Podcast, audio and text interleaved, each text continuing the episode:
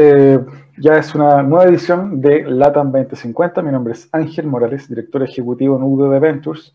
Y en esta edición vamos a estar conversando sobre sostenibilidad, sobre cómo las empresas también pueden automatizar ciertos procesos de sostenibilidad. En el caso particular de la sesión de hoy, vamos a estar con un eh, proyecto eh, llamado M-Risk, que es un software de sustentabilidad inteligente que permite aumentar el nivel de control gracias a la estructura modular. De esa manera eh, se le puede hacer un eh, proceso de seguimiento, de tracking a proyectos, programas, iniciativas de sustentabilidad o sostenibilidad ante o frente a eh, eventuales fiscalizaciones que pudiese tener una empresa.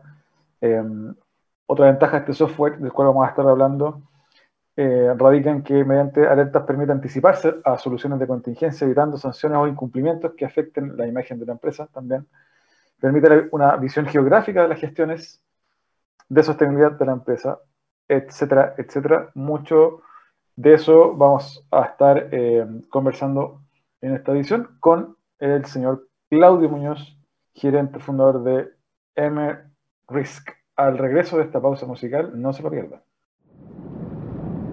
No te quedes fuera. Aprende sobre fenómenos naturales, sus riesgos y planificación territorial cada martes y viernes a las 11 de la mañana con Cristian Farías en divoxradio.com.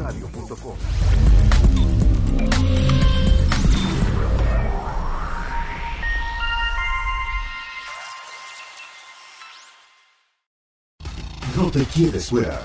Conversaciones de minería y energía con Nancy Pérez y Pamela Chávez. Cada martes y viernes a las 15 horas Recursos con perspectiva. Recursos con perspectiva. Somos divoxradio.com. Bien, ya estamos de regreso para conversar en esta oportunidad sobre sostenibilidad, sobre sistemas tecnológicos que nos permiten también hacer seguimiento de iniciativas, proyectos de sostenibilidad en las empresas. Para ello nos acompaña el día de hoy Claudio Muñoz, bienvenido. Hola, ¿qué tal Ángel? Muy buenas tardes. Gracias por invitarme a vuestro programa. El, para estar eh, en la misma página, el nombre es M-Risk, ¿cierto? Sí, M-Risk, Managing Risk o Gestión de Riesgos asociado a la sostenibilidad. Ese es el nombre de nuestra empresa. Perfecto. M-Risk, entonces, eh, fundador y eh, actual gerente de M-Risk. Cuéntanos un poquito para ir conociéndote más en profundidad, un poquito de historia tuya, un poquito de tu de tu recorrido hasta llegar hoy a M-Risk? Bueno, yo soy ingeniero comercial de la Chile y en realidad el tema de la, tecnología siempre ha estado un poco asociado a mi vida. Me ha tocado estar a cargo en varias empresas de lo que ha sido desarrollo de soluciones en distintos ámbitos. Eh, y hoy día acá me toca estar en M-Risk ya hace un par de años, eh, justamente promoviendo todo lo que es la sostenibilidad y aplicaciones que faciliten la gestión de todo lo que está asociado a ella en sus distintos ámbitos, que puede ser ya sea en el tema de relaciones comunitarias, cumplimiento ambiental o cualquiera de esas materias. Em, nosotros tenemos 10 años de historia y durante esos 10 años lo que hemos hecho es ir perfeccionando y reuniendo las mejores prácticas de cada una de las industrias donde participamos y eso ponerlo a disposición de la plataforma y de nuestros clientes.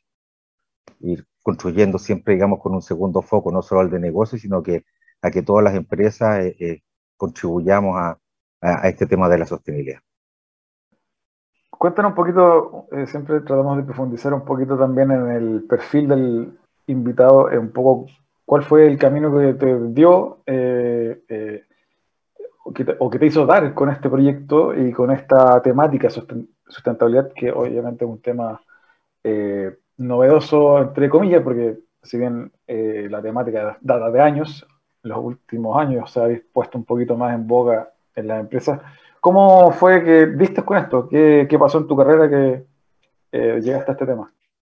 Bueno, en realidad eh, aquí es un poco de, visión, de estar viendo hacia, dónde se está moviendo el mundo eh, respecto de lo que es el cambio climático y los efectos que va a tener cuando uno ve los orígenes, partió en 1987. O sea, que nosotros hemos partido 20 años después, digamos, partimos tarde, pero en definitiva partimos. Y creo que hay, hay, un tema que es muy importante, que es que hoy día se piensa que la gente está en contra de todos los proyectos, y, no es así. Lo que la gente quiere es que los proyectos se hagan bien. y se hagan de una manera en que sea perdurable y como reza el manifiesto de la sostenibilidad, en que lo que se haga hoy día no comprometa a las generaciones futuras, digamos, sino que todo lo que hagamos hoy día estemos pensando siempre en cuál va a ser la consecuencia y los impactos, ojalá siempre positivos, en las generaciones futuras que van dejando para nuestros hijos y nietos.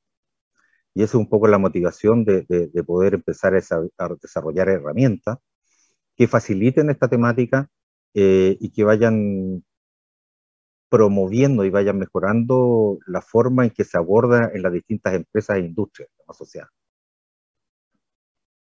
Claudio, eh, preguntarte también em, cuál es tu, en tu, juicio, eh, cuáles son los eh, grandes desafíos que producto de también la pandemia em, hoy las empresas tienen en este marco, en este concepto, bajo este concepto de la sustentabilidad. ¿Cuáles son los principales desafíos a abordar? Mira, acá, acá hay unos tremendos mitos, digamos, que, que, los hemos ido rompiendo, digamos, nosotros como empresa y vemos que también nuestros clientes van, van avanzando. Uno es que para hacer las actividades ya no, la, presencialidad no es esencial. Si bien a veces se requiere, es necesaria y es fundamental, pero no siempre es así. Eh, y aquí es donde rompimos uno de los grandes mitos en términos de que nosotros cuando salimos a pandemia, la sostenibilidad, las operaciones mineras que se preocuparon mucho de mantener su continuidad operacional, eh, vieron en la plataforma un aliado importante, puesto que los empleados, si bien estaban en sus casas, podían seguir gestionando desde sus hogares eh, y cumpliendo con sus responsabilidades sin ningún problema, manteniendo todo lo que es la base de sus permisos y compromisos ambientales, eh, lo tenían a mano en una plataforma que está disponible en la nube. Ese fue un gran mito que lo rompimos y nuestros clientes nos lo mostraron por la usabilidad de la plataforma en ese minuto. Y lo segundo eh, fue un desafío de seguir creciendo. Eh, el primer año de pandemia nosotros incorporamos ocho clientes nuevos eh, que pensamos que iba a ser muy difícil de lograr, pero lo hicimos. Y uno de ellos fue en Brasil.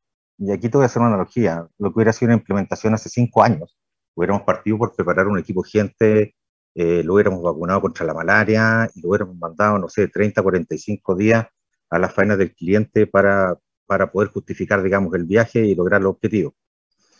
Eh, bueno, hoy día nadie se movió el escritorio, ni nuestros clientes ni nosotros, y en realidad tuvimos un proyecto sumamente exitoso, que era bastante complejo. Eh, tenía otra parte interesante que apuntaba a la electromovilidad, Así que bueno, todo coincidió y después de un par de meses pudimos implementar sin ningún problema y hoy día estamos, seguimos creciendo, aumentando funcionalidad y mejorando el desempeño sostenible de, este cliente. Así que no, han sido dos mitos muy importantes eh, que, del cual nos sentimos orgullosos. Eh, Claudio, cuéntanos un poquito eh, para entrar en materia en este marco de estos desafíos que nos comentaste. Ya hablaste un poquito de la empresa. ¿Cuál es eh, el core business y el pool de servicios de MRISC? Mira, nuestro, nuestro negocio central, lo, que nosotros nos enfocamos es a entender las problemáticas de la sostenibilidad, porque lo que está ocurriendo, a ver, la sostenibilidad es un tema que hoy día está, está de moda, es muy sexy, eh, y es algo que llegó para quedarse, definitivamente. Yo creo que hace un tiempo atrás la sostenibilidad se consideraba un bien suntuario, donde uno veía que las inversiones de la empresa eran las justas y necesarias, y lo que estamos viendo hoy día es que no, efectivamente esto va evolucionando en el tiempo y está tomando una, una está siendo cada vez más gravitante para, para nuestros clientes. Em, y en ese sentido, lo que nosotros hacemos en nuestro centro de negocio, nuestro foco, es poder entender esta problemática y desarrollar aplicaciones que ayuden a nuestros clientes a gestionar esta problemática. Y aquí te voy a poner un ejemplo concreto de otro cliente que incorporamos este año, em, que tenía 5.000 permisos que gestionar en su operación. Una empresa de una envergadura significativa. Y cuando dice 5.000 permisos, ¿cómo lo puedo generar en una planilla eh, electrónica y sacar reportes, ir al día? 5.000 permisos significa que durante un año tienes que comenzar a gestionar y terminar de gestionar un permiso sectorial cada 20 minutos, lo cual, digamos, si no incorporas tecnología, si no incorporas procesos, realmente es imposible. Y ese es nuestro foco, hacer posible esta realidad de una manera eficiente y que las empresas sepan lo que le está pasando y disminuyan su probabilidad de multa y en ese sentido todo el tiempo puedan ir mejorando sus procesos. ¿Qué tipo de empresas son principalmente los clientes hoy? Eh, esto, este tipo de software de soluciones eh, es más core eh, de, por ejemplo, una minera que tiene impacto ambiental. ¿Cuál, cuéntanos un poco eso. Sí, bueno, nosotros nacimos en el mundo de la minería, un mundo que tiene muchas complejidades y es muy exigente, tienen un gran desafío. y ahí fue donde comenzamos a, a entender este mundo y a desarrollar funcionalidades en las distintas aplicaciones que le ayudaran en la, en la gestión. Ahora, hay funcionalidades que empiezan a ser transversales y empezamos a expandirnos a distintas industrias. Por ejemplo, el mundo de, de, la energía hoy día es un mundo muy, muy, muy, muy relevante. Tenemos clientes ahí también, tenemos clientes en el, en el, en el rubro alimenticio, tenemos clientes que tenemos lo crean en el mundo de, de la cosmética, eh, para, enfocados en, en, las mujeres, empresas muy, muy, muy grande. Y así hemos ido entrando en distintos sectores. Hoy día también estamos en el tema de los salmones, eh, con un tema que es, que es clave, que es el tema de las comunidades, eh, cómo entender y cómo relacionarse con las comunidades, cómo poder manejar eh, una mala imagen o una mala predisposición que puede existir. Y lo que ayuda a esto a que las empresas en realidad puedan registrar todas las cosas que le están ocurriendo, los aportes que están haciendo a la, a la, a la sociedad, a las comunidades inmediatas, y en temas, por ejemplo, no sé, una salmonera puede tener 30, 40 centros de distribución distribuidos entre 3, 4 regiones del país y por lo tanto, digamos, o sea, realizar eso de una manera presencial con un papel es, es, es imposible. Y hoy día lo que hacemos nosotros es recoger esos requerimientos, los plasmamos en una funcionalidad dentro de una aplicación, lo acompañamos de aplicaciones móviles y se lo dejamos disponible a los clientes para que puedan gestionar. Eso, o sea, lo que nosotros tratamos de hacer, digamos, en cada una de las problemáticas que vamos identificando. Claudio, eh, también preguntarte un poco eh, cuál es el feedback que te dan, que te han entregado estos clientes, eh, sobre todo los, más grandes, los más corporativos que te ha tocado tener. ¿Dónde ven ellos el mayor valor de tener una solución de este tipo y hacia dónde va la industria? Mira, el mayor, el mayor eh, beneficio que se obtiene al utilizar este tipo de plataforma es que tú vas construyendo una memoria institucional. Y disculpa que tome ejemplo de, de, de clientes o de cosas que nos ha tocado vivir, ¿eh? pero por ejemplo han ocurrido fiscalizaciones en que empiezan a buscar la historia de dónde viene el origen de un proyecto y hay proyectos en desarrollo que son bastante, bastante antiguos. Y por lo tanto nos pasó con un cliente que en realidad el permiso base era del año 70 por lo tanto, en realidad, o sea, decían, sí, lo debemos tener, pero está en la bodega de documentos. Entonces, cuando tú tienes una fiscalización, ¿cómo, cómo accedes a ese documento? Eh, entonces, sí, lo tengo, pero muéstramelo, es que lo tengo que buscar. Eh, se produce ese tipo de cosas. Versus trabajar con tecnología, lo que tú haces es construir una memoria institucional a la cual tú puedes acceder desde cualquier parte del mundo. Y tienes los documentos a mano para poder demostrar que efectivamente estás cumpliendo, lo cual es muy importante. O sea, Aquí no solo, no solo hay que serlo, hay que parecerlo, hay, hay que estar en esa dinámica de manera constante. Eh, ese es un gran beneficio porque además eh, las personas pasan y al pasar las personas eh, muchas veces se llevan en su memoria, eh, en, en, sus computadores, en sus discos duros, se llevan informaciones que es de tremendo valor para las empresas, donde está la historia, donde está la, la trazabilidad, donde se han hecho esfuerzos en el pasado de, de ponerse al día. Entonces, en la medida que hay, existe una plataforma central donde todos trabajan de, sobre ella, donde hay un trabajo colaborativo, donde puede, todos pueden acceder, todos pueden consultar y obtener los reportes históricos, se facilita mucho la función y se deja de depender de las personas. Y cada persona empieza a trabajar de una manera distinta. Y ese es otro beneficio, porque puede haber en un área de cumplimiento de compliance ambiental o legal, puede que hayan cuatro, cinco, seis personas trabajando y todas trabajan distinto. Entonces, al final, eh, como que esas cuatro, cinco, seis maneras distintas de trabajar, alguien las tiene que unificar. Y, puede parecer simple, pero no lo es. Al tener una plataforma que tiene una, una, una dinámica de trabajo, tiene un proceso propiamente tal, tú unificas la forma de trabajar y toda la organización entiende lo mismo, en términos de lenguaje, en términos de documento, en términos de cuál es el proceso para llegar al objetivo.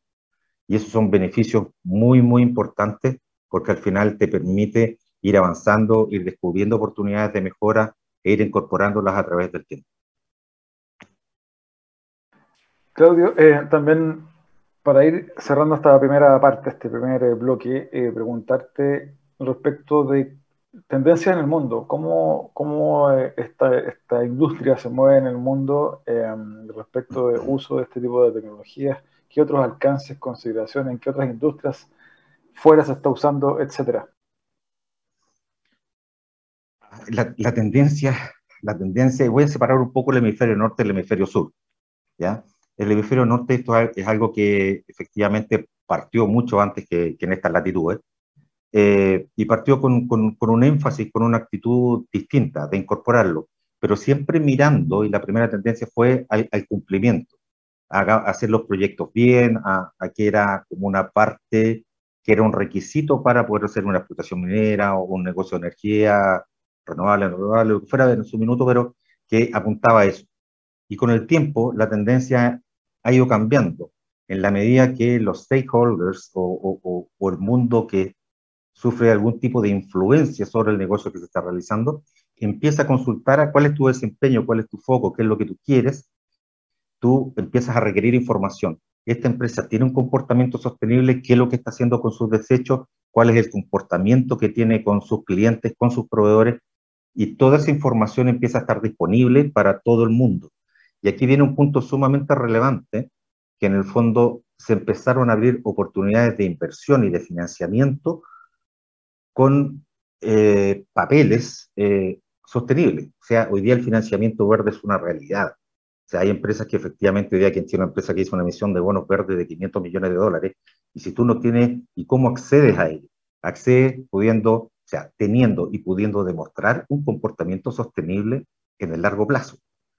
Y por otra parte, hoy día si tú dices que cuánta gente, hace una pregunta, cuánta gente quiere invertir en una empresa que en realidad no está teniendo un comportamiento sostenible, la respuesta es fácil, cero. Entonces, por una parte, hay una gestión del proyecto, por otra parte hay un acceso a financiamiento y por otra parte también está en juego la reputación de la empresa, quién eres tú, quiénes son los accionistas y cuál es su comportamiento frente a esto. Y aquí voy a recalcar algo, si bien si uno quisiera hacer un análisis de, de Chile, cuál es el aporte de las emisiones de CO2 eh, en el mundo en realidad es absolutamente marginal. Pero si eso lo analizas contra cuáles son los países que se ven más afectados por el calentamiento global, por las emisiones de CO2, Chile está top, absolutamente. Entonces yo creo que aquí hay, hay un tema muy relevante en que nosotros como país tenemos que ser un ejemplo para el resto de la región en poder decir, sabes que esto se puede. La matriz energética de Chile está cambiando a una velocidad tremenda. Eh, y lo único que decimos es, se puede. Entonces vamos todo para allá. Tenemos que predicar con el ejemplo. Yo creo que es uno de los grandes desafíos que tiene Chile y que tiene la región, eh, toda Latinoamérica, digamos, en los próximos años. Se puede y, empecemos a recorrer ese camino. Claudio, te quiero invitar a una breve pausa musical. Al regreso Vamos a estar conversando sobre sostenibilidad, sobre también desafíos futuros de MRISC y también la industria en torno a la sostenibilidad, a la medición, al uso de los datos para la toma de decisión. Eh, finalmente, como hoy lo están haciendo muchas compañías que pasaron por procesos de transformación digital también. Eh, volverse una empresa orientada hacia los datos. De eso y mucho más al regreso de una breve pausa musical. Seguimos conversando con Claudio Muñoz de MRISC.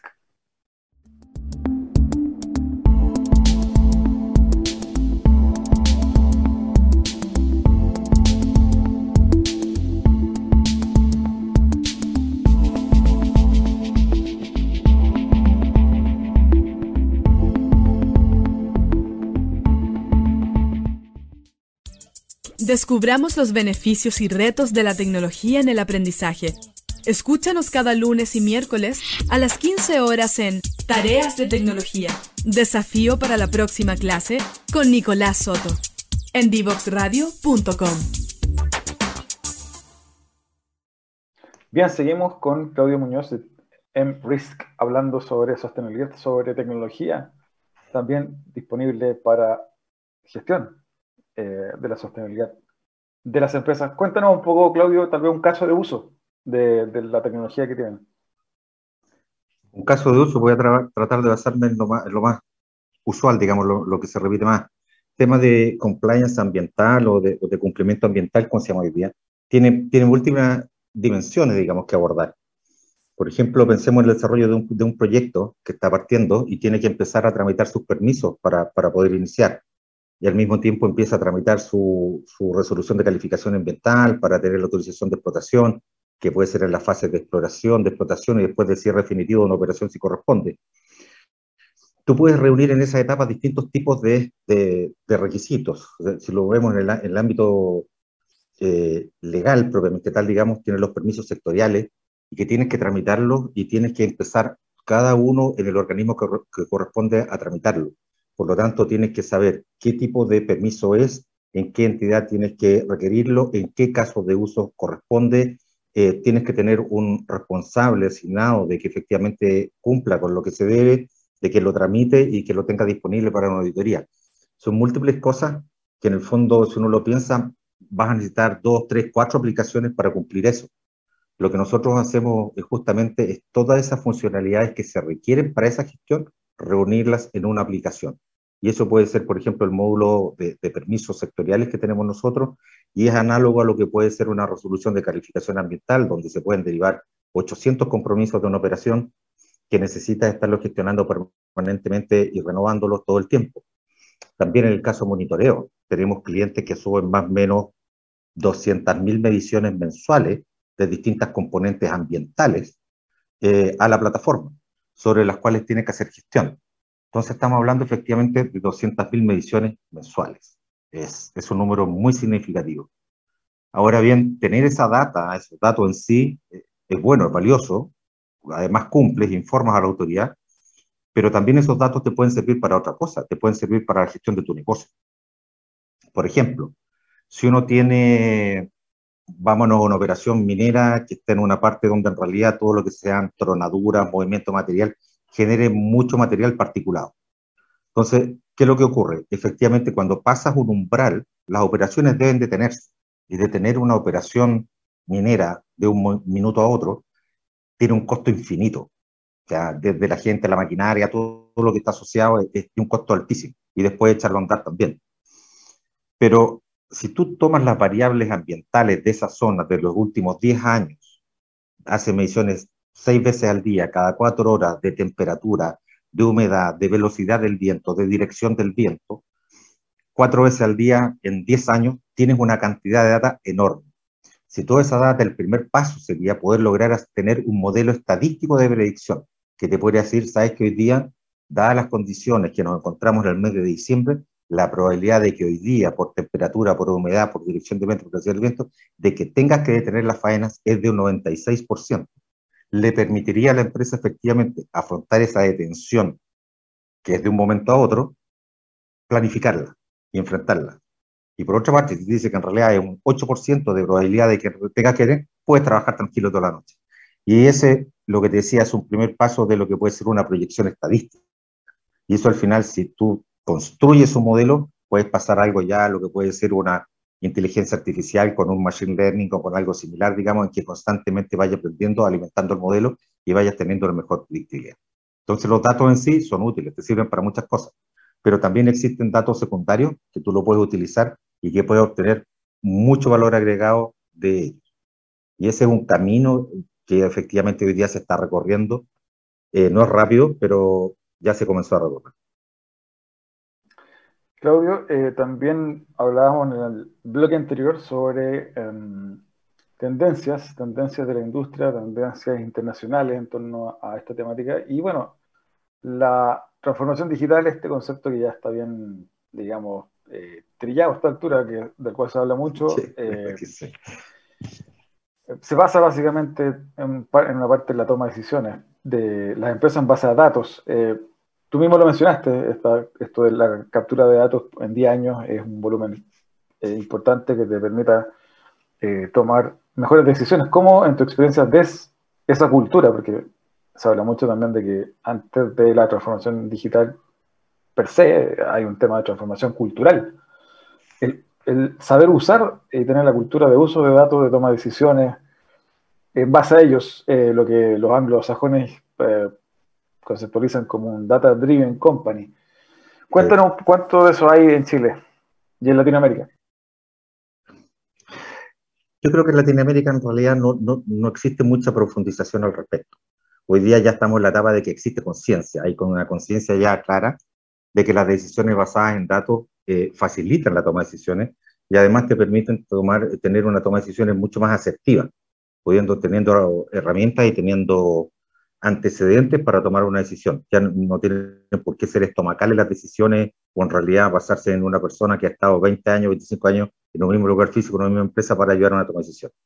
Entonces se independiza eso y además se mejora la calidad de la toma de decisiones definitivamente en el corto mediano plazo. Eso es así. Y esa es una tendencia mundial que está ocurriendo rápidamente. Eh, una vez más el hemisferio norte en este sentido nos lleva ventaja. Nosotros vamos a tener que colgarnos de ellos para no partir de cero, partir, digamos, al menos en 20 o 30, un par de posiciones más adelante. Pero sí, e, esa es una tendencia que realmente, digamos, eh, viene, viene corriendo, cada vez existen más herramientas estándar que te ayudan a, poder implementar este tipo de, de, forma de abordar el negocio. Eh, y, ya no es, eh, ya, ya, no son costos, digamos, que solo es para las grandes compañías. Cada vez la tecnología, digamos, en ese sentido, se va masificando y aquí la transformación digital es paso a paso. O sea, si bien el concepto puede estar eh, de alguna manera trillado, como se estuvo un poco manoseado, podríamos decir también en, el último tiempo, eh, hay etapas. Eh, y, yo creo que claramente la etapa 1 que sabíamos que teníamos que recorrerla, ya la recorrimos. Pero la etapa 2 eh, ya empieza a ser más exigente en términos de que eso que pensamos hay que llevarlo a la acción, hay que ejecutar, que yo creo que la parte más compleja de esto, es ejecutar y llevarlo. Y hay una tercera etapa que seguramente alguien ya la tiene visualizada, ya está trabajando en ello, bueno, y la esperamos y le damos la bienvenida cuando corresponda, pero estamos en esta segunda etapa, yo creo que que es empezar a ejecutar todo, todo ese concepto de la transformación digital. Yo creo que hay otras industrias que lo han hecho mucho más rápido porque era necesario, eh, pero bueno, eh, acá la tendencia viene y la tendencia mundial va a ser en que tanto los inversionistas como las entidades financieras propiamente tal, digamos, que financian estos proyectos, van a estar eh, requiriendo información ambiental, social y de gobierno corporativo para poder tomar sus decisiones de inversión y de financiamiento hacia los proyectos es una tendencia mundial que hoy día no se va a poder detener. Eso, eso, eso viene en caída libre, definitivamente. Ya lo vemos en los mercados internacionales.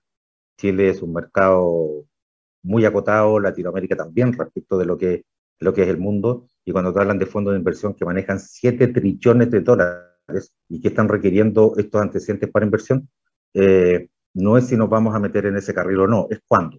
Y es mejor antes que después, definitivamente.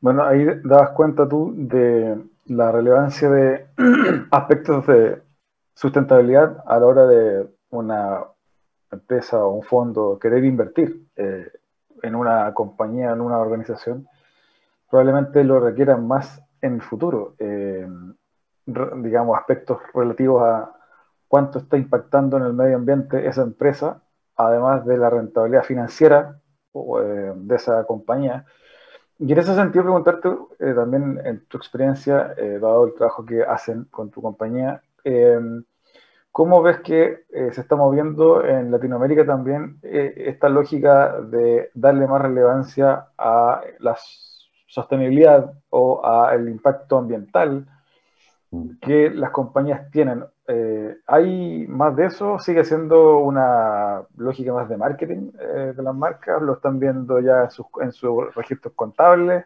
¿Cómo lo, cómo lo ves? No, sí, sí, se está viendo, es, es, un hecho. Nosotros tenemos clientes en siete países. O sea, recientemente abrimos Panamá en, en, el, tema de energía. Eh, y uno se da cuenta de que todos los gobiernos de la región están impulsando, están yendo en, en ese camino. Aquí en Chile se dictó la norma carácter general 461, recién hace menos de un mes, el 12 de noviembre, eh, y que apunta efectivamente a regular la información que entregan las empresas y regularlas en términos de cantidad, de calidad y hacerlas comparables. Porque en el fondo, claro, uno, no sé, bueno, industria de bebidas con forestal o con energía pueden ser poco, poco comparables, pero los estándares internacionales como puede ser CRI o SASPI, lo que pretenden es hacer comparable esa, esa información, de manera tal que el público, inversionista, financiero o el público en general incluso, tenga conciencia y pueda entender lo que está informando la empresa. Esa, hoy, día la democratización de la información ESG, ambiental, social y de buenos corporativos, es un hecho, es una tendencia y va hacia allá y se va a profundizar y va a tener tremendos cambios y está siendo impulsada, como te digo, tanto por los gobiernos como el público en general. Hoy día nadie quiere comprar algo de una empresa que esté contaminando. Eso, eso, eso no solo en Chile, es en toda la región. Eso ocurre. Y lo vemos en todos los países donde, hoy día tenemos clientes. Es una realidad. Em, para ir eh, recapitulando lo que estamos conversando eh, en este bloque y lo que también adelantábamos en el eh, bloque anterior, preguntarte, Claudio, respecto de los gobiernos también, las políticas gubernamentales en estas materias, los incentivos también son necesarios. ¿Cómo ves que comparativamente tal vez con Europa, los gobiernos europeos ven el tema de la, de la sustentabilidad? ¿Cómo ves que los gobiernos latinoamericanos eh, están respondiendo a estas nuevas demandas, a estos nuevos desafíos y, eh, hacia dónde tú crees que debiese moverse en torno a estos desafíos relativos a, sustentabilidad eh, empresarial? Sí, bueno, Europa y Estados Unidos, ya, los gobiernos ya han hecho declaraciones importantes. Digamos, escuchaba que Alemania está adelantando el porcentaje de su matriz energética renovable de un 80 a un 95%, es, es un porcentaje de locura y mantuvieron el año fijo, el 2030. Si uno mira lo que era, no sé, Europa hace 25 o 30 años en términos de su matriz energética, su matriz energética era energía nuclear. Y en 50 años la van a dar vuelta, van a pasar a energía renovable. O sea, es, el esfuerzo es gigante, o sea, lo, lo que está ocurriendo. Eh, y efectivamente, ellos, ellos, estas políticas que ellos dictan allá, la están haciendo extensiva hacia sus, entre comillas, clientes comerciales. Si nosotros queremos exportar después a Europa, efectivamente va a ser un requisito poder cumplir con la normativa eh, que ellos tienen internamente, de manera que sea equivalente a lo que está ocurriendo allá y de mantener las condiciones competitivas eh, homogéneas para ambos mercados. Eh, y en ese sentido, todos los gobiernos eh, están yendo hacia allá, no hay, no hay ninguna duda. O sea, alguien que esté yendo en la vía contraria, puede haber alguno. Pero, pero no, ese, ese es el camino. Y cuando uno está viendo los grandes proyectos que, se están viendo en Chile, por ejemplo, lo que es el hidrógeno verde, eh, está todo apuntando a eso, a, una matriz de, energía que cambie, que, que es como, como la base, y va, a estar soportada ya no solo los gobiernos, sino que los agentes los agentes financieros, las bolsas de comercio, los fondos de inversión, todos van en la misma dirección. Y no hay, no hay, forma. Eh, por eso te decía recién, digamos, no es si me voy a subir a ese tren, si voy a seguir esa, eh, eso, si voy a colocar o no la sostenibilidad en el centro del negocio, no. Eso va a ser así. Las decisiones de negocio, la viabilidad de las empresas en el largo plazo va a pasar porque todos los elementos de la sostenibilidad sean parte de las decisiones de inversión, de las decisiones de operación. Eso va a ser así. Entonces, por una parte, reconfortante escucharlo, por otra parte, también eh, los plazos que se están poniendo, digamos, eh, cada vez se aceleran más o, se mantienen los plazos, pero se, sube, se suben los objetivos. Em, entonces, eh, yo creo que hoy día existe consenso, existe consenso a nivel mundial en términos que ese es el camino a seguir. Eh, y que va a implicar un cambio cultural, un cambio cultural a nivel de los directorios, a nivel de las planas gerenciales de la empresa, porque entró a formar parte del centro del negocio. Es así. Claudio, preguntarte para ir cerrando tu visión eh, general a modo de síntesis, de conclusión de lo que conversamos hoy, cuáles son los principales desafíos que van a tener las empresas en estos ámbitos, qué recomendaciones a quienes todavía no se suben haces eh, y también eh, una mirada, digamos, de largo plazo, dado el nombre de este programa, LATAM 2050. 2050, buen, buen nombre. Sí, mira, el mayor desafío es aceptarlo, el cambio de actitud hacia la sostenibilidad y después empezar a meterle velocidad, porque va a ser un tema que nos va a llegar antes que, que, que después. El desafío aquí está en cómo lo queremos hacer lo queremos hacer bien a la primera o en realidad vamos a, hacer una iteración sucesiva para poder llegar. Y eso hacerlo bien desde el principio es poder incorporar tecnología. Hoy día ninguna empresa grande, o sea, siquiera discute la idea de que necesita un, un, ERP para gestionar todos sus recursos empresariales. Eso es dato, la causa está metido en la ecuación. Bueno, la sostenibilidad va a ser lo mismo. Y las herramientas digitales como las que proveemos nosotros también va a pasar a formar parte de eso. Nosotros vemos un desafío muy grande en términos de la complejización que esto va a implicar eh, respecto de la información que hay que controlar y la información que hay que entregar al público. Eh, y es un desafío para nosotros, porque parte de, de, los compromisos que tenemos con los clientes es cualquier cambio normativo o regulatorio que exista, nosotros vamos a actualizar nuestras aplicaciones para que ellos puedan cumplir con ese cambio regulatorio que están enfrentando y que en realidad ser cada día más complejo. Entonces, ese es un desafío grande que tenemos nosotros. Eh, y, y, lo otro es la invitación. Eh, vamos ahora. Eh, no hay para qué postergarlo. Es, es, es algo que, que, que, se va a incorporar y va, va a ser eje en, en, las decisiones de inversión a futuro. Todos los países que quieran tener un crecimiento sostenido en el tiempo, parte de las variables de decisión va a ser la sostenibilidad. Así que, bueno, esa, y esa pasa a ser la invitación. Aquí estamos eh, con nuestro doble objetivo, tratando triple impacto por una parte, digamos, en lo que es ambiental, social y de bueno corporativo, y el otro objetivo que nosotros tenemos es realmente sentir eh, que estamos haciendo una contribución al planeta, por decirlo algo muy general, ayudando a que cada vez las empresas sean más sostenibles en su gestión. Claudio, para cerrarte, quiero pedir que nos puedas recomendar a quienes nos están escuchando, viendo un libro que te parezca interesante. Uf, la, la bibliografía acá es, es, es, un tema, un tema bien, bien amplio eh, y hay mucho. Pero hay, hay, un libro de Jeffrey Sachs, eh, que es un economista, eh, que habla de, de, la era del desarrollo sostenible. y en realidad lo que, lo que él trata de graficar, digamos, este cambio, este cambio de mirada, este cambio cultural a, a nivel de inversionistas, de accionistas que tienen que hacer, y cómo en el futuro este nuevo mundo donde se le agregan más variables, si ya era multivariable, le vamos a agregar más variables, lo que lo hace más complejo, para poder compatibilizar lo que es el desarrollo económico, la inclusión social y lo que es la sostenibilidad ambiental. Cómo, cómo ese modelo de largo plazo eh, es el que nos da, nos da una mirada a futuro, eh, una mirada feliz, una mirada en realidad que es la que todos queremos. Todos queremos mantener la naturaleza, todos queremos en realidad que no haya sequía, pero tenemos que contribuir y, tenemos que, y, y además tenemos que seguir creciendo. El mundo sigue creciendo en términos de población, demanda más alimentos, demanda muchas cosas, más energía, y cómo hacer compatible eso desde el punto de vista económico, social y de cumplimiento ambiental, yo creo que da una mirada muy, eh, una, buena mirada en ese cambio cultural. Así que ese, ese, ese mi libro, La Era del Desarrollo Sostenible, eh, y pienso, digamos, que puede ser un, una buena forma de abrir un poco la mente hacia los desafíos que se nos tienen. Claro, te quiero agradecer, se nos fue rápido el tiempo. Eh, muchas gracias por estos minutos, la conversación, el, el, libro recomendado y espero tenerte en otra oportunidad en nuestro programa. Encantado, pues aquí estaremos. Muchas gracias, te muchas gracias. Nosotros vamos a una breve pausa, ya estamos para el cierre de esta edición. Eh, agradecemos nuevamente el tiempo de Claudio y eh, no se pierdan al regreso de estos breves minutos de música el cierre de LATAM 2050 del día de hoy.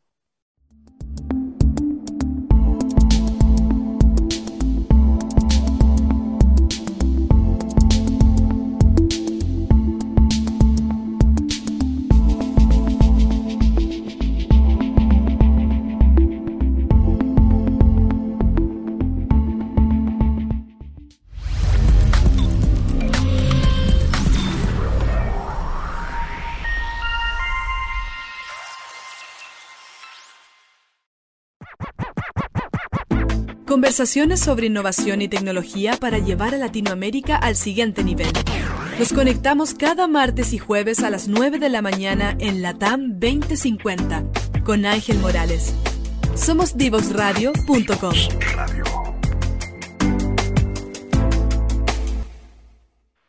Bien, ya estamos para el cierre de esta edición de hoy respecto de sustentabilidad, tecnología y cómo las empresas que eh, reciban o quieran recibir inversión, obviamente van a tener que contabilizar sus eh, impactos en el medio ambiente, sus impactos también a nivel de sus trabajadores. obviamente que la toma de decisiones en base a datos es clave, la reportabilidad. Y para eso software, tecnología, para ello es fundamental, es clave que las empresas tengan eh, tecnología suficiente que les permita ejecutar de una manera óptima sus operaciones, pero también, como ya lo hemos conversado en otras ediciones de este programa, una manera nueva de operar, eh, no buscar las mejores prácticas solamente, sino también crear las nuevas prácticas de esa empresa, hace posible que una compañía también eh, se vuelva inteligente en el tiempo y eh, pueda desarrollar su estrategia en el largo plazo de manera sostenible. Espero que hayan disfrutado esta edición. No me voy sin antes recordarles las redes sociales de Divox Radio, Facebook, Twitter, LinkedIn, Instagram y la página web www.divoxradio.com donde pueden encontrar todas las ediciones anteriores en formato podcast de nuestro programa LATAM 2050. Será hasta una próxima oportunidad. Nos vemos pronto. Chao, chao.